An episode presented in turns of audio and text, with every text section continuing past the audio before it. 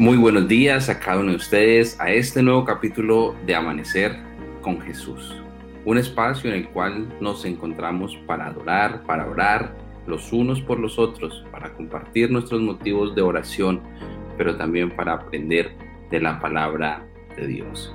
Siéntanse cada uno de ustedes bienvenidos a este programa y queremos recordarles que Maranata Cristo viene por ti y por mí. Y el programa de hoy tiene un, un picantico, un picantico rico, de esos que nos gusta comer con la yuquita, porque habla del perdón. Y dígale, ¿a quién le gusta sentirse perdonado? A mí. Ahora cambiamos la pregunta.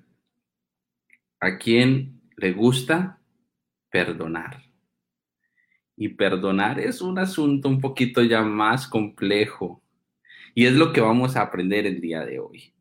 Perdonado. Y mis queridos, quiero recordarles que Cristo Jesús nos ha perdonado a cada uno de nosotros.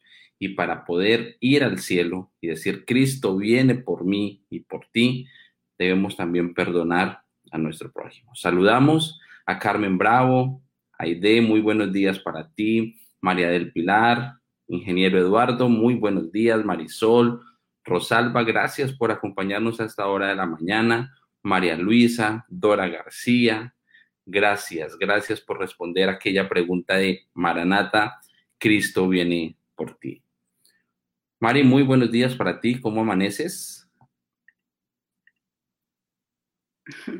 Muy bien, muy bien, hermano Jason.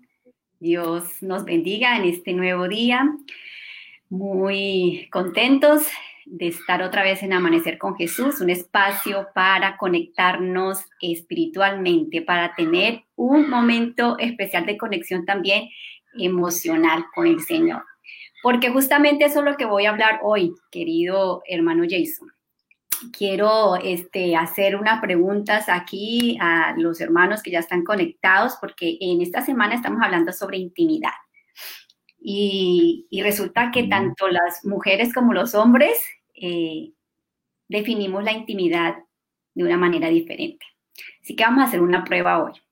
Vamos a, pedirles el favor a, las hermanas, porque no quiero preguntarle a los hombres, mm, luego lo vamos a tratar en otro secreto. Eh, Se salvó, hermano Jason. Vamos a preguntarle a las hermanas, ¿qué es intimidad? Eh, el año pasado que estuvimos haciendo algunos talleres, eh, pude identificar esto y bueno, vamos a ver, hacer la prueba de manera virtual, a ver si nos sale hoy qué es intimidad para las mujeres. ¿Qué es? Escriban hermanas ahí que ustedes, ¿qué piensan que es intimidad? Bueno, y mientras ellas piensan su respuesta sobre qué es intimidad, queremos recordarles, hermanos, de que estamos esta semana con el reto de la pañoleta, celebrando los 70 años de los conquistadores, eh, podemos decir, compartiendo misión y predicando. Sí. Así que nuestras queridas hermanas, que son eh, el gran, los grandes, las grandes más bien, participantes de este programa, hay una pregunta sobre la mesa para Rosalba, para Gabriela, Cristina, Ruby, Judith. ¿Qué es intimidad? Hermana Aide nos da una respuesta muy interesante. Dice profunda conexión. Ajá, bueno, quisiera que me, que me dijeran como más, más específicamente, ¿qué es intimidad? Puede ser en una sola palabra. Muy bien, a ver, a ver, ¿quién, quién nos comenta? Bueno, los, eh, los estudiosos de, de las parejas nos hablan de que intimidad eh, para el hombre es algo muy específico y para nosotros la mujer intimidad son muchas cosas. Entonces, básicamente, vamos a ver, las muy tímidas. Es conocer lo más profundo de ti y de mí. ¿Y cómo lo conocemos? Lo más profundo de ti, de mí. No, no, no, era solo una pregunta. Ya esas son dos preguntas ya. Muy bien. Las hermanas. Era solo una pregunta. bueno, resulta que intimidad, les voy a decir, hermanas, yo sé que cuando lo diga, ustedes van a decir, esa era la palabra. Bueno, intimidad para nosotras las mujeres es conversar, es hablar, es poder eh, mirarnos cara a cara y poder hablar de muchas cosas. A veces no necesitamos estar hablando de cosas, digamos, súper especiales, ¿no? Sino que es contar las cosas que nosotros hacemos, las cosas que nosotros pensamos, es dialogar. Intimidad es hablar. Justamente es eso. Cuando nosotras las mujeres mm, eh, tenemos una, eh, digamos, conexión emocional gratificante, es eso, hablar. Por eso nosotras queremos hablar con nuestros esposos. Y básicamente los expertos nos dicen lo siguiente, ¿qué es conexión emocional? Conexión emocional, el primer punto que ellos colocan es invertir tiempo para conocer, para conocernos, es hablar y conversar. Justamente es eso, hablar y conversar. El segundo punto, conexión emocional, es saber escuchar para buscar afinidad. Así que eh, eso es intimidad para nosotras las damas y es un punto muy importante que los eh, esposos deben estar, pero con oídos bien atentos, porque nos dicen que el 80% de las necesidades de contacto fundamental para la mujer es no sexual. Entonces, como estamos hablando de esta semana acerca de los abrazos, de los besos, ¿cierto? De mañana de pronto les hable acerca de algo también muy importante, son las miradas. Las miradas. Y resulta que el hombre, el hombre eh, cuando nos conquistó al principio, que nos conquistó, pues eh, hicieron muchas cosas especiales. Y estas cosas que les hablo, eh, miradas, ¿cierto? Detalles, abrazos, estaban pendientes de nosotros. Y resulta que el hombre cuando conquista, conquista, eh, ya lo tiene. Conquistó a la esposa y resulta que comete un error, que deja de seguir conquistándola, deja de seguir abrazándola, deja de seguir este, mirándola, deja de seguir eh, dándole besos y algunos detalles que se pierden. Entonces, por ahí una persona muy estudiosa de las parejas dice que conservar el amor es más difícil que enamorar. ¿Por qué? Porque es que cada día necesitas seguir en esa conquista, querido hermano. Todos los días necesitas conquistar el corazón de tu esposa. ¿Mm? Por eso para los hombres dicen, no, esto es difícil, ¿verdad? Es difícil. Pero es eso, justamente conservar el amor es eso. ¿Qué nosotras podemos leer allí? Conexión emocional es conectarnos con el corazón y ese es nuestro eslogan de esta semana conéctate bien, conéctate con qué? Con el corazón. Y nosotras leemos claramente eso. Nosotras nos damos cuenta cuando ustedes están conectados, conectadas con nosotras. Nosotros tenemos como esas antenitas de vinil, ¿verdad? Como el chavo, que podemos medir. podemos medir específicamente si el corazón del esposo está a tono con nuestro corazón. ¿Y qué es lo que buscamos? Nosotras queremos buscar en esos abrazos, en esos besos, en esas caricias, en esos actos bonitos, queremos buscar si todavía estamos en su corazón en ese corazón.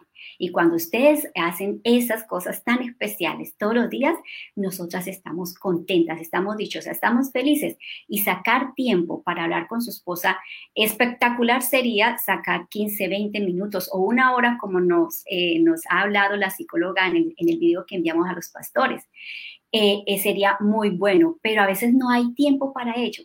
Pero si los caballeros sacan tiempo, para estar con ella ayudándole en algunas cosas en la cocina, atendiendo, digamos, colocando la mesa, sirviendo los platos y hablando y mirándola y hablando de las cosas cotidianas de, de lo que ocurre en el día. Eso es algo supremamente especial para nosotras, llena nuestro tanque emocional, que es lo más importante, el 80%, nuestro tanque emocional. Así que queridos hermanos, no se olviden eso, deben siempre tener una actitud, deben estar en modo conquista, siempre en modo conquista. Es un desafío, pero lo pueden hacer. Y hermano, ¿qué le parece, hermano Jason? Bueno, mis queridos, tenemos un reto no solo por hoy, sino por el resto de nuestras vidas. Estar en modo conquista, ¿ah? Ahí tenemos que activarlo si lo tenemos desactivado o mantenerlo si está encendido. Pastor Germán, muy buenos días para ti. ¿Cómo está tu modo conquista? ¿ah? Queremos mirarte. Muy buenos días, mi hermano Jason, Marisela. Yo le decía, no, pero eso es estar todo el tiempo en tiempo conquista, conquista. Usted también me tiene que conquistar a mí. Claro que sí, pastor. Nosotras también tenemos que actuar en eso. Claro que sí. Eso es de mutua, mutuamente. Realmente yo veo la intimidad como un asunto de los dos, como cuando uno intima con Dios. Uno le habla a Dios y Dios le habla a uno. Entonces es una relación muy estrecha. No necesariamente tiene que ser sexo, sino que tiene que ver con todas las áreas de la pareja. Sí, sí señor, exactamente. Y mira que justamente el Señor nos pide en su palabra, pastor, dice él, dice eh, ese versículo que dice que dame, hijo mío, tu corazón, ¿verdad? El Señor pide también nuestro corazón, así como nosotros pedimos ese corazón de ese esposo, ¿verdad? Todos los días queremos saber si todavía estamos en su corazón. El Señor también pide que nosotros entreguemos nuestro corazón a Él. Así que, qué momento. Bueno, Pastor Germán, hermana Miriam, muy buenos días a cada uno de ustedes y llegamos al momento especial, al momento de la oración que va a ser dirigido por ustedes, así que adelante. Muy buenos días, queridos hermanos y amigos. Nos place saber que están con nosotros hoy. Así que nos invitamos a ponerse cómodos para relacionarnos con nuestro Padre Celestial. Oremos. Querido Padre Celestial, nos acercamos confiadamente al trono de la gracia para hallar oportuno socorro, porque en medio de la crisis que vive este mundo, tú eres nuestro refugio seguro. Gracias porque nuevas son cada mañana tu misericordia. Por la vida, por la salud, por tu protección, por el amanecer con Jesús que fortalece nuestra vida espiritual cada día y da a conocer tu palabra de vida eterna.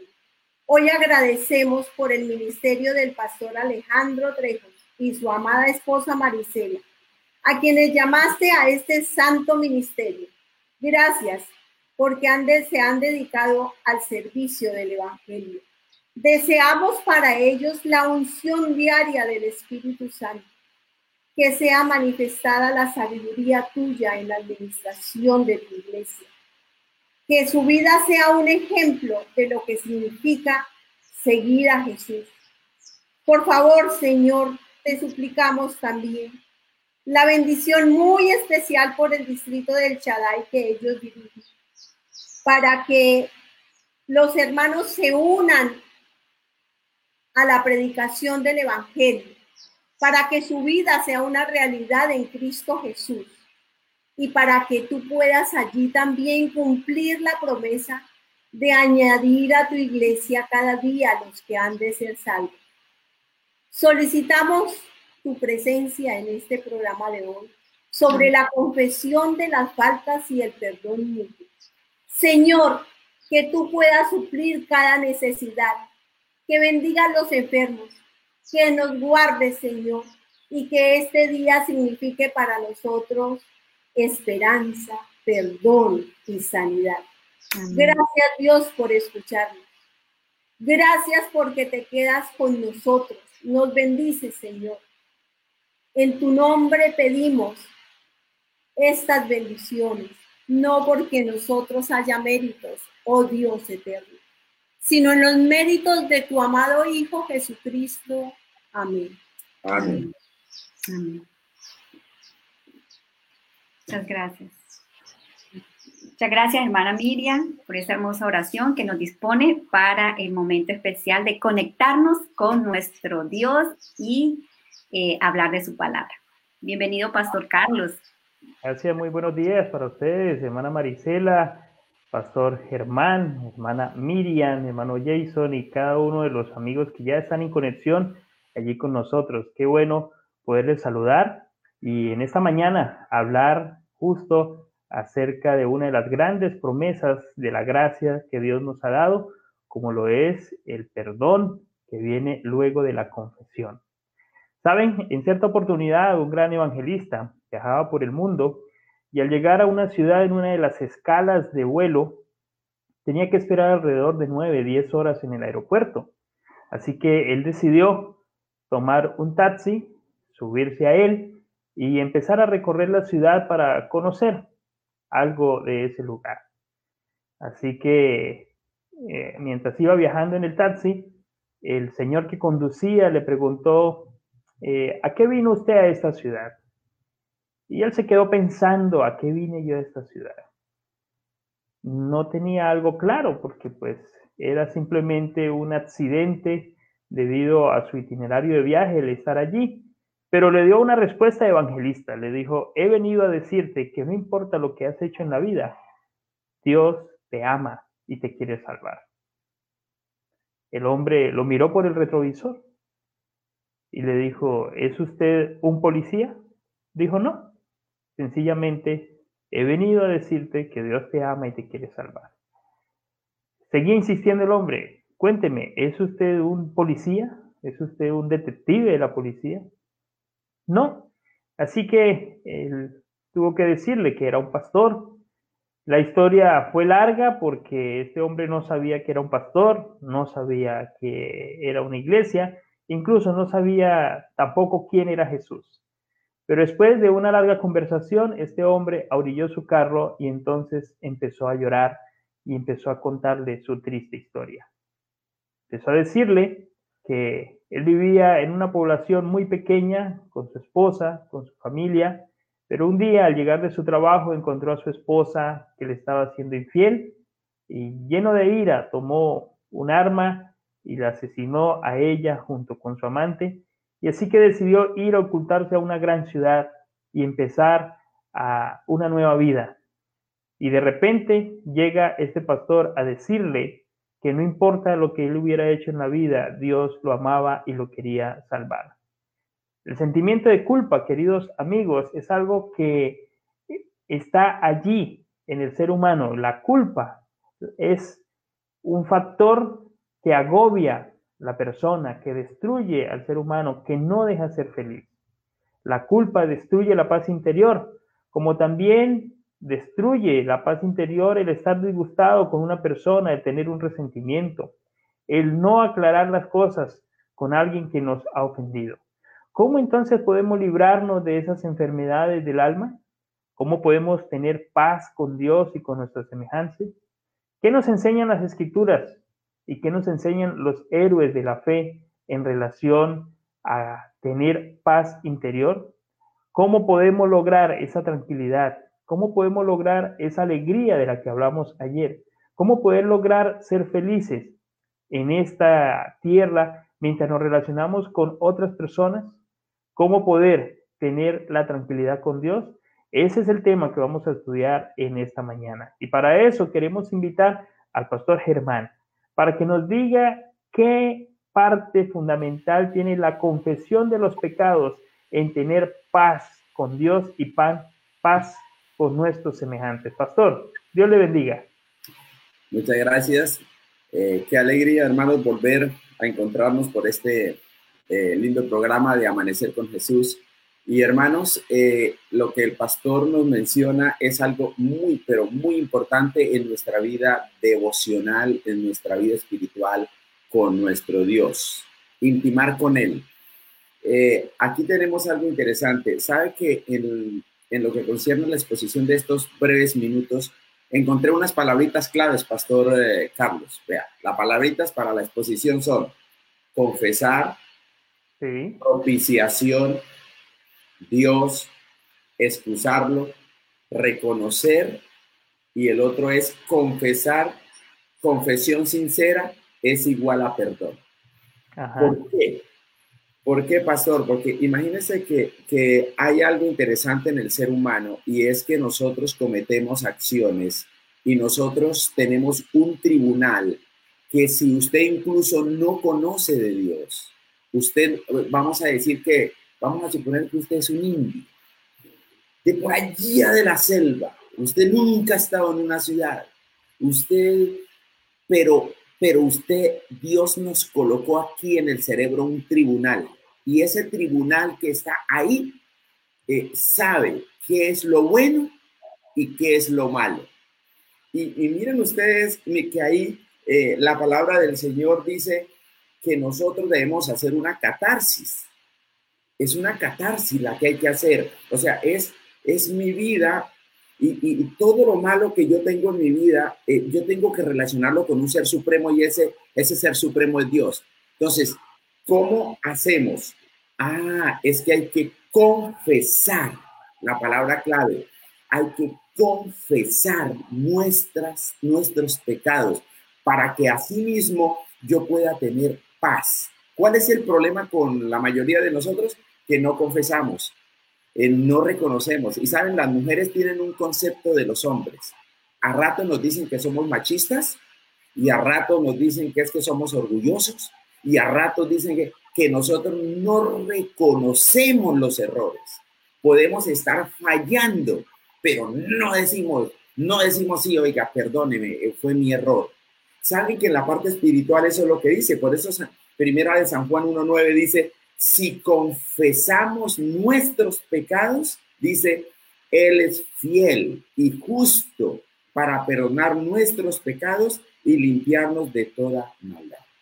Pero pastor, este confesar no es un confesar de decir, perdónenme, como algunos pretenden. No, esa confesión tiene que ser con verdadero arrepentimiento. Es una confesión de decir, eh, perdóneme y no lo volveré a hacer. Así que eh, es parte de nuestra relación con Dios el confesar, porque ahí está el descanso para nuestra alma y dirigido al trono eh, de Dios. Pero ahora, ¿por qué al trono de Dios? Porque ocurre que el perdón de los pecados, gracias a Dios, se hizo posible. ¿Por qué? Por la confesión, por, porque hubo un ser extraordinario como nuestro Salvador Cristo Jesús, quien ahora, según la palabra de Dios, Él es el sacrificio expiatorio por todos los pecados. Entonces, eh, eso es lo que menciona primera de Juan 2, 1 y 2. Dice, si alguno hubiere pecado, abogado tenemos para con el Padre a Jesucristo el justo. Y Él es la propiciación por nuestros pecados. Eh, para algunos nos cuesta, eh, pastor, entender qué es propiciación, porque esa es una palabra eh, que no, no, logramos decir, pero bueno, ¿cómo así que propicio? Propicio, propiciación. Pues bueno, yo me di a la tarea de buscar por lo menos aquí tres, tres traducciones de ese texto para que lo podamos como enfocar mejor.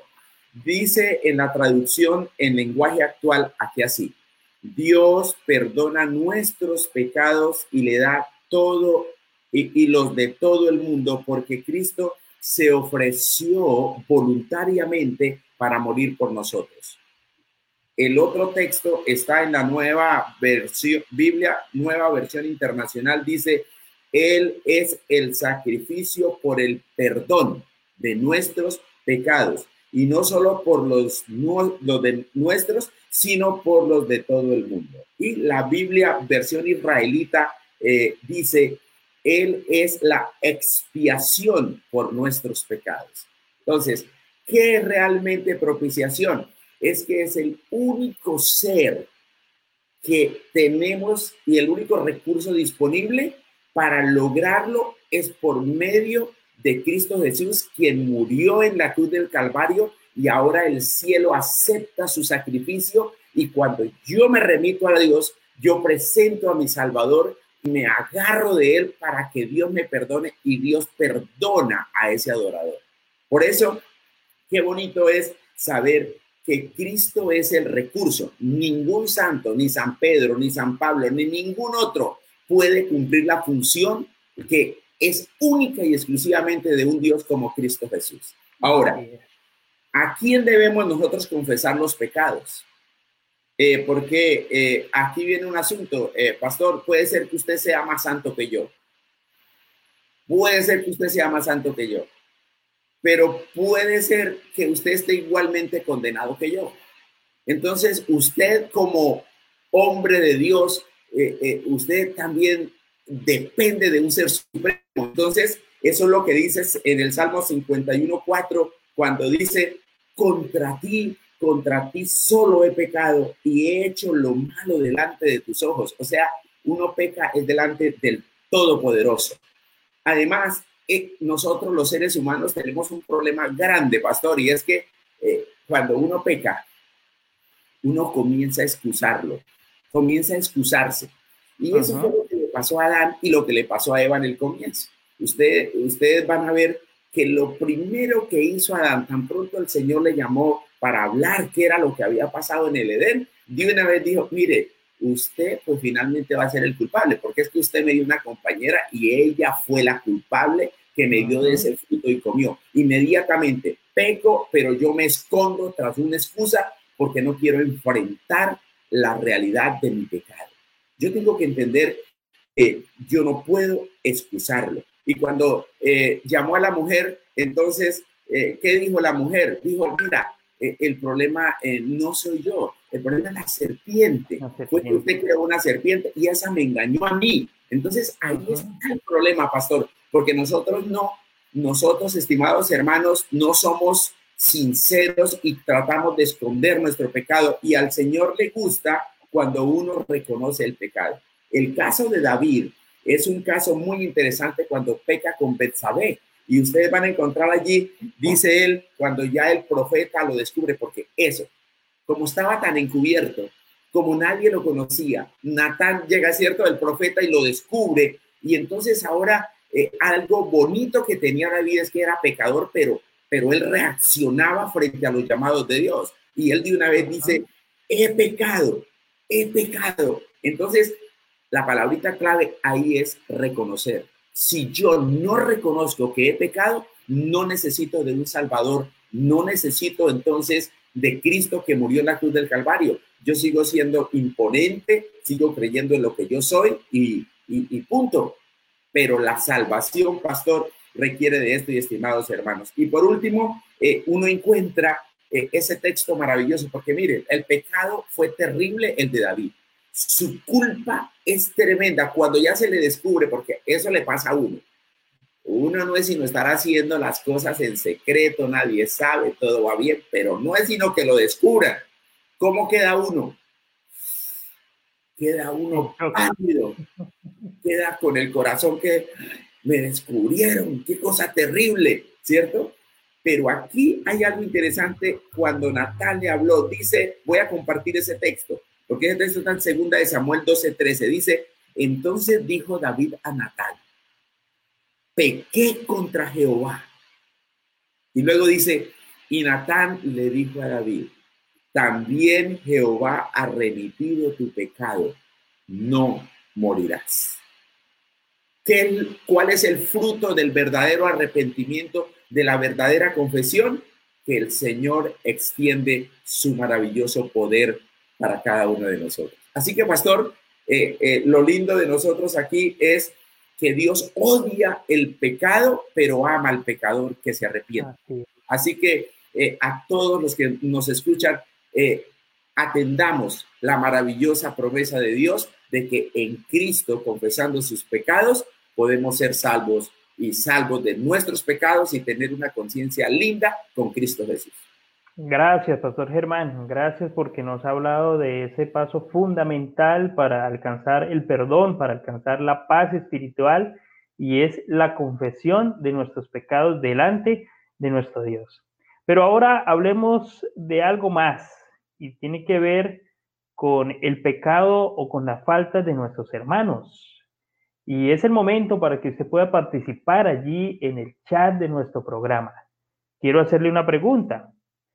¿Qué hace usted cuando ve o sabe del error de uno de los hermanos? ¿Cuál es su actitud? Colóquelo allí. Escríbanos en el chat cuál es su actitud, qué hace usted, pero diga la verdad, no diga lo que debiera hacer. No, ¿qué hace usted cuando eh, ve o es testigo de la falta de un hermano? Bueno, esperamos que alguno pueda responder sinceramente. ¿Qué es lo que hacemos? Hay un ideal de parte de Dios, hay un ideal que el Señor nos muestra en su santa palabra. Sin embargo, muchas veces nosotros los seres humanos no cumplimos ese ideal. Y nos vamos por un camino muy distinto. ¿Qué dice la Biblia en relación a esto? ¿Qué dice la Biblia en relación a atender al hermano cuando ha pecado? ¿Qué dice la Biblia en relación a nuestra actitud frente al que ha ofendido, frente al que ha dañado? Bueno, algunas personas, aquí dice Esperanza Rodríguez, Rosa Rodríguez, que ora por él, amén, ¿cierto? Eduardo Rojas también dice orar por el hermano. Sandra Yanet dice oro por él. Bueno, eso es muy importante. Miren lo que dice la Biblia en Mateo capítulo 18, versículo 15. Por tanto, si tu hermano peca contra ti, ve y repréndele estando tú y él solos. Si te oyere, has ganado a tu hermano. Qué interesante. ¿Qué debemos hacer entonces cuando somos testigos de la falta de un hermano, sea una falta hacia nosotros, sea un error que él ha cometido eh, hacia otra persona, sea un pecado que usted sabe que él está cometiendo, ¿qué debemos hacer? Bueno, como dicen los hermanos, hay que orar, ¿cierto? Orar y pedirle a Dios que le ayude a pasar esa situación. Eh, dice Estela, siento compasión y tengo el valor de hablar y mencionar con cariño. Importante esto, su error porque yo también fallo y me gustaría que hicieran lo mismo conmigo. Gracias por esa respuesta. Lumarina Palva dice mostrarle con amor, oigan esto, interesante, con amor, el error o el pecado. Pregunto qué debo hacer, dice Gabriel, Gabriela, si hay una persona que está actuando mal. Si hay una persona que está andando mal, muy bien, debemos orar por esa persona, orar con él. Bueno, hay muchas respuestas allí. La palabra de Dios nos dice que lo primero que nosotros debemos hacer cuando alguien está fallando es ir y hablar con él. ¿Debemos nosotros hablarle al hermano de su falta? Sí, debemos hablar. Pero no como muchas veces decimos, no, es que yo no tengo pelos en la lengua y yo sí le voy a cantar la tabla porque es que yo sí le voy a decir la verdad porque es que tiene que saber. No, esa no es la actitud. Esa no es la actitud. Como decía alguien allí, Debemos orar, debemos pedirle al Señor sabiduría, debemos hablar con amor, ¿sí? señalarle la falta. Dice Levítico capítulo 19, versículo 17, no aborrecerás a tu hermano en tu corazón, razonarás con tu prójimo para que no participes de tu pecado. Así que lo primero que nosotros debemos hacer cuando alguien nos ha ofendido o cuando somos testigos de la falta del hermano, además de orar por él, es ir y hablar personalmente. No enviarle razones con nadie. No enviarle un mensaje por el Facebook. ¿sí? No, ir y hablar con él personalmente, orar por esa persona, razonar con él y decirle de la forma en que se ha ofendido. ¿Sabe? Una escritora cristiana con propiedad dice, confesad vuestros pecados a Dios, quien solo puede perdonarlos y vuestras faltas unos a otros. Pero cuando nos dice que confesemos nuestras faltas unos a otros, no es confesarle nuestras faltas a otro para que nos dé para que nos dé el perdón de Dios. Es cuando hemos ofendido a esa persona, debemos reconocer delante del ser humano a quien hemos ofendido qué hemos hecho de mal. Y cuando esto hacemos, la obligación, el deber de esa otra persona es proveer el perdón. Nosotros no debemos retener el perdón. Cuando alguien nos ofende, nos pide perdón, reconoce su falta, ¿qué debemos hacer? Debemos concederle perdón, debemos concederle esa, esa gracia. Es, es nuestro deber. Pero también cuando esa persona nos ha ofendido o nosotros hemos ofendido a otro ser humano, además de buscar el perdón del hermano, debemos pedir el perdón de Dios, porque ese hermano pertenece a Dios y porque cuando ofendemos al ser humano, también estamos ofendiendo a nuestro Padre Celestial. No es fácil confesar las faltas propias, no es fácil. De hecho, alguien dijo que las tres palabras más difíciles de pronunciar en el idioma español es me he equivocado. ¿Cuáles son las tres palabras más difíciles de pronunciar? Me he equivocado. Es difícil reconocer que nos hemos equivocado. Pero solamente una confesión completa, una confesión amplia, una confesión pública si la ofensa es pública, una confesión privada si la ofensa es privada, solamente un tipo de confesión así puede ayudar a sanar relaciones y ayudarnos a tener nuestra paz tanto con Dios como nuestro prójimo. Ahora, ¿con qué espíritu debe hacerse esa obra de hablarle al hermano? Bueno, Gálatas en el capítulo 6, el versículo 1 lo dice, hermanos, si alguno fuere sorprendido en alguna falta, vosotros que sois espirituales, oigan bien esto, vosotros que sois espirituales, restaurarle con espíritu de mansedumbre, considerándote a ti mismo, no sea que tú también seas tentado. ¿Con qué espíritu debemos hablarle al hermano acerca de la falta? Dice, con mansedumbre. Cuando hay una falta que se ha hecho, no podemos ir con tres piedras en la mano a arreglar el problema. No, con mansedumbre, con amor. Hay que ir ante esa persona. Así que cuando alguien ha fallado, cuando hemos sido testigos de la falta de una persona, lo primero que debemos hacer no es llamar al anciano de la iglesia, no es llamar a la vecina, no es llamar al amigo, no es llamar a eh, el pastor y decirle, mire pastor, llévelo a la junta, disciplínelo, bórrelo porque es que es un pecador. No, no. El primer paso en la restauración de la persona es hablar con mansedumbre, con él, con ella, mostrarle el error que está cometiendo y el peligro en que está su vida, no solo su vida física, sino su vida eterna. Y entonces así habremos cumplido nuestra parte en la restauración del ser humano. Ahora, queremos invitar al pastor Darwin para que nos hable de otra parte importante y es cómo perdonar a otros, la importancia de perdonar a otros. Así como Dios nos perdona, así como nosotros llevamos a, llamar a un ser humano para restaurarle, ahora hablemos acerca de la importancia del perdón hacia otros. Pastor Darwin, Dios le bendiga. Gracias, Pastor Carlos. Muy buenos días. Buenos días también a la mesa de trabajo, a todos nuestros amigos que nos están escuchando a esta hora. Y estaba escuchándoles con atención y estaba buscando en internet algo bien interesante. Y es que tan fuerte es la tela de una araña o los hilos de una araña. ¿Sabe qué tan fuerte es, pastor? Me puse a investigar aquí mientras estábamos escuchándoles y decía que un hilo de una telaraña, si se comparase con el mismo grosor de un hilo en acero, el hilo de la telaraña viene siendo cinco veces más resistente que el hilo del acero. Y si nosotros mirásemos hasta qué temperatura soporta, puede llegar a soportar hasta por debajo de los 40 grados centígrados y seguir en su funcionamiento normal. Y eso llamaba mi atención. Y llamaba mi atención y ustedes dirán, bueno, ¿qué tiene que ver eso con lo que estamos estudiando? Porque para algunos de nosotros pareciera que no solamente fuese cinco veces más resistente que el acero, sino que para algunos pareciera que los hilos de la araña son tan resistentes que aún, aún sostienen las oraciones que elevamos nosotros a Dios.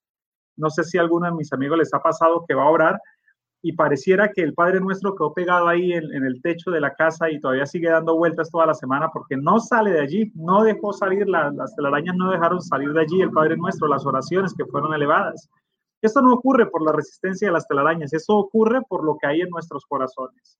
Eso ocurre porque en ocasiones nosotros no aprendemos a perdonar, porque en ocasiones nosotros no aprendemos a soltar algunas cosas eh, que han hecho hacia nosotros, que han atentado hacia nosotros. Yo estoy seguro que todos nosotros en algún momento hemos vivido dos experiencias. Primero, nos hemos equivocado y eh, le hemos faltado a otra persona de alguna u otra forma. Y segundo, todos hemos vivido la experiencia que alguien nos ha faltado a nosotros y se han equivocado hacia nosotros. Cualquiera que sea nuestra posición, debemos aprender a acercarnos a Dios con humildad y cuando es la segunda ocasión donde alguien me ha hecho un daño, debo aprender a pedirle a Dios que me ayude a perdonarlo. Ahora, el perdón, pastor, no se trata de que la otra persona se acercó y me pidió disculpas y entonces por eso lo voy a perdonar o que la otra persona eh, devolvió el mal que me, me, había hecho a través de algo bueno. No, no se trata de eso. El perdón se trata de mí. El perdón se trata de mi relación hacia Dios. El perdón se trata de que lo necesito para ser feliz. Hay personas que se ahogan tanto a través de, de guardar algún rencón o alguna ira que comienzan a secarse en sus pensamientos, aún sus huesos, aún se envejecen. Hay personas que se ven agotadas y se ven cansadas simplemente por guardar rencores hacia otro. Por eso es tan importante que aprendamos a pedirle a Dios que nos permita cortar esas telarañas que pueden haber en nuestra cabeza para que nuestras oraciones puedan subir de manera pura y sin mácula al trono de la gracia. Ahora, si no basta el entender de que somos nosotros los que nos beneficiamos cuando perdonamos, pues yendo a la Biblia ahora se convierte en una ordenanza. Dice Marcos capítulo 11, versículo 25. Y cuando estéis orando, dice el Señor, perdonad. Y si tenéis algo en contra de alguno, para que también vuestro Padre que está en los cielos os perdone a vosotros vuestras ofensas. Nosotros debemos aprender a perdonar para que nuestro Padre que está en los cielos nos perdone. Nosotros debemos aprender a, dejar pasar algunas situaciones en nuestra vida para que nuestras oraciones puedan elevarse al trono de la gracia. Ahora yo quiero preguntarle algo a mis amigos. ¿Será que en esta hora de la mañana hay algún rencor que nosotros guardemos en nuestra vida? Porque a veces almacenamos cosas y no queremos soltarlas. Hoy es el día que Dios nos está invitando para que aprendamos a perdonar, para que si es posible llamemos a esa persona que hemos ofendido o a esa persona que nos ofendió y le podamos decir que ha quedado libre de esa culpa que puede sentir hacia nosotros. Ahora, si yo no perdono, ¿qué es lo que la Biblia me dice frente a eso? Bueno, Mateo 18, 23 dice, porque si vosotros no perdonáis, tampoco vuestro Padre que está en los cielos os perdonará vuestras ofensas. Así que no solamente se trata de sentirme bien, se trata es que si no hay perdón, no hay oportunidad de salvación necesitamos decirle a Dios que nos ayude a sentir perdón hacia otras personas que nos hayan ofendido. Y hay muchas historias bonitas en la Biblia, pero hay una que llama mucho mi atención y es la que se encuentra en Mateo capítulo 18, versículo 23, donde están los dos deudores. Recuerda que había un rey que tenía un hombre que le debía eh, 10 mil talentos y esta persona se le acerca y le dice, mira, yo debo esta cantidad de talento, rey. El rey le dice, bueno, tienes que ir a la cárcel junto con tu familia hasta que me puedas pagar. Pero la Biblia dice que este hombre se arrodilló, le imploró y le clamó a Dios que, y, al rey que le perdonara. El rey se movió en misericordia a ver a este hombre que estaba allí rogándole. La historia dice que le perdonó, le perdonó de la culpa que tenía, de la deuda que tenía, a lo cual el hombre salió de la presencia del rey y se encontró con otro que le debía ahora a él. Y le debía ahora un par de denarios, ya no eran ni talentos, ahora eran denarios, eran centavos comparado con la deuda que él tenía hacia el rey. La Biblia dice que este hombre que había acabado de ser perdonado cogió a la persona que ahora le debía y lo cogió del cuello y lo ahogaba. Y esta persona le decía, por favor, tenga misericordia, no me meta a la cárcel, a lo cual este hombre dijo, no, tienes que pagar en la cárcel y lo mandó a la cárcel. Cuando el rey se enteró de eso, me gusta la expresión bíblica, porque no dice eh, que se puso enojado, sino que se entristeció en su corazón de ver cómo él había tenido misericordia, pero cómo ahora su, su súbdito no había tenido misericordia hacia su hermano. De la misma manera, eso trajo consecuencias graves en la vida de él. De la misma manera pasa en nuestra vida, pastor. Nosotros muchas veces queremos que Dios nos perdone o queremos que nuestro prójimo nos perdone cuando nos equivocamos, pero no estamos dispuestos a perdonar. Por eso debemos preguntarnos en esta mañana, ¿hay alguien a quien debemos nosotros perdonar por algún daño que haya ocasionado en nuestra vida? Si es así, hermano querido, por más doloroso que pueda llegar a ser, por el bienestar personal, pidámosle al Señor que nos ayude a tener la valentía de hacerlo. Y aunque no va a ser fácil, porque así lo, lo manifiesta la Biblia, así lo sabemos nosotros. La hermana Esperanza también lo dice en este momento. No va a ser fácil, va a ser difícil, especialmente cuando la persona que nos ofendió no quiere reconocer su error. No va a ser fácil, pero cuando nosotros perdonamos es, es, es la mayor prueba de que realmente puedo decir, Cristo vive en mí, porque a pesar del mundo en el cual yo estoy, una nueva criatura soy en su nombre. Ahora, ¿Cómo sabemos que ya hemos perdonado? Bueno, Génesis capítulo 45, versículos 5 al 8, nos muestra la historia, una de las historias célebres de la Biblia. Un jovencito que su padre le había hecho una túnica de colores, lo cual sus hermanos se despertaron en envidia, lo tiraron a un pozo, engañaron a su padre, lo vendieron como esclavo. Después de muchos años, entonces van a pedir comida allí en Egipto y cuando llegan a ese lugar su hermano los ve y después de muchas cosas eh, se acercan los hermanos a cuando José les dice que él es José, dice, ahora pues no entristezcáis ni os pese de haberme vendido acá. Es la respuesta que le da José cuando sus hermanos le dicen, no, pero nos hemos equivocado. No, él dice, no se pongan tristes, porque para preservación de vida me envió Dios delante de vosotros. Así pues, no me enviasteis acá vosotros, sino Dios. Aún cuando nosotros sufrimos porque alguien nos hace algún daño, cuando nos aferramos de Dios, aún esos momentos difíciles te enriquecerán y me enriquecerán. Aún esos momentos difíciles ayudarán a fortalecer nuestro carácter. Aún esos momentos difíciles nos ayudarán a crecer, a avanzar. Y como lo pregunta la hermana Aide, entonces sonreír, saludar, hacerle favores a quien nos ofendió u ofendemos, es expresar perdón, es vivir simplemente y ver a esa persona hacia los ojos, no guardando ningún resentimiento ni ningún mal pensamiento hacia ellos. Eso es perdonar. Es dejarle a Dios la capacidad de que sea Él quien traiga juicio si en algún momento ha de hacerlo, pero continuar con mi vida sabiendo que de la misma manera como yo me he equivocado y Dios me ha perdonado, ahora Dios me dará la oportunidad de continuar. Ahora, una pregunta que le hicieron a Dios muy interesante. Pastor, es que hay personas que uno les disculpa, les perdona, pero siguen haciendo mal, siguen cometiendo errores. ¿Qué debo yo hacer frente a eso? O la famosa pregunta, ¿cuántas veces debo perdonar? esa pregunta que todos conocemos en la Biblia. A ver, respondan en el chat, ¿cuántas veces debemos nosotros perdonar? Bueno, algunos son buenos hoy en día para las matemáticas, otros utilizan las calculadoras, así que toman estos dispositivos y calculan según lo que la Biblia dice. Mateo 18, 21 dice que debemos perdonar a nuestros hermanos, aún hasta 70 veces 7 pero eh, eso no se descifra, ese pasaje teológico no se descifra con una calculadora para mirar el número exacto. No es que debamos andar con una agenda y decir, otra vez te la voy a contar, mi esposo número 128. No, esto no se trata de eso. Cuando la Biblia dice 70 veces 7, lo que está mencionando es que debe ser un número ilimitado de veces. O como en algún momento alguien lo expresaba, yo debo aprender a perdonar la cantidad de veces que yo quiero que Dios me perdone a mí. Ahora, ¿cometeremos nosotros faltas graves ante el Señor?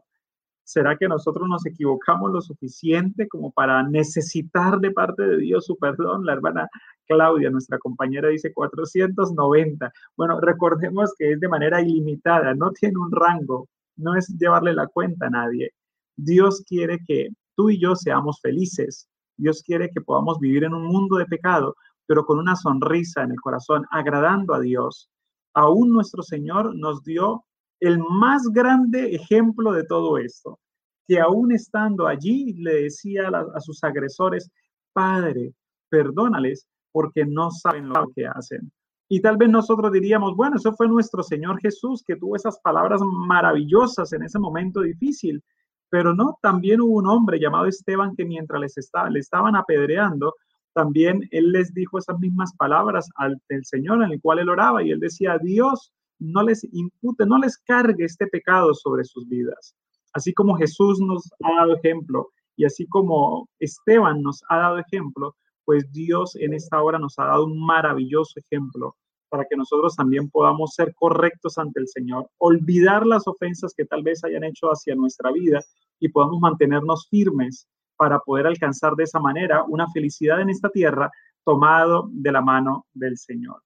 Que Dios pueda bendecirnos grandemente, que Dios nos ayude a perdonar, pero especialmente que en medio de ese perdón Dios nos ayude a olvidar y nos ayude a resarcir y nos ayude a limar esas asperezas y a curar esas heridas y que podamos vivir felices porque somos hijos de Dios, porque somos herederos de la patria celestial. Que Dios nos bendiga a todos. Pastor Carlos.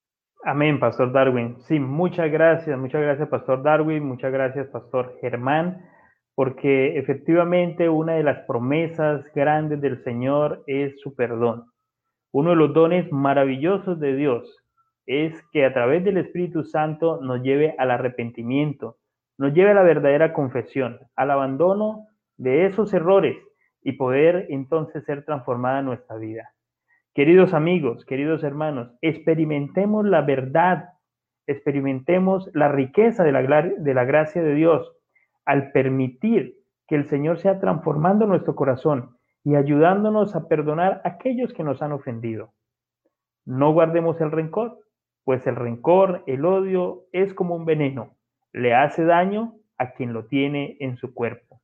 No podemos destruir nuestra vida, nuestra relación espiritual, nuestra relación con Dios, nuestra relación con nuestra familia, con nuestros seres amados.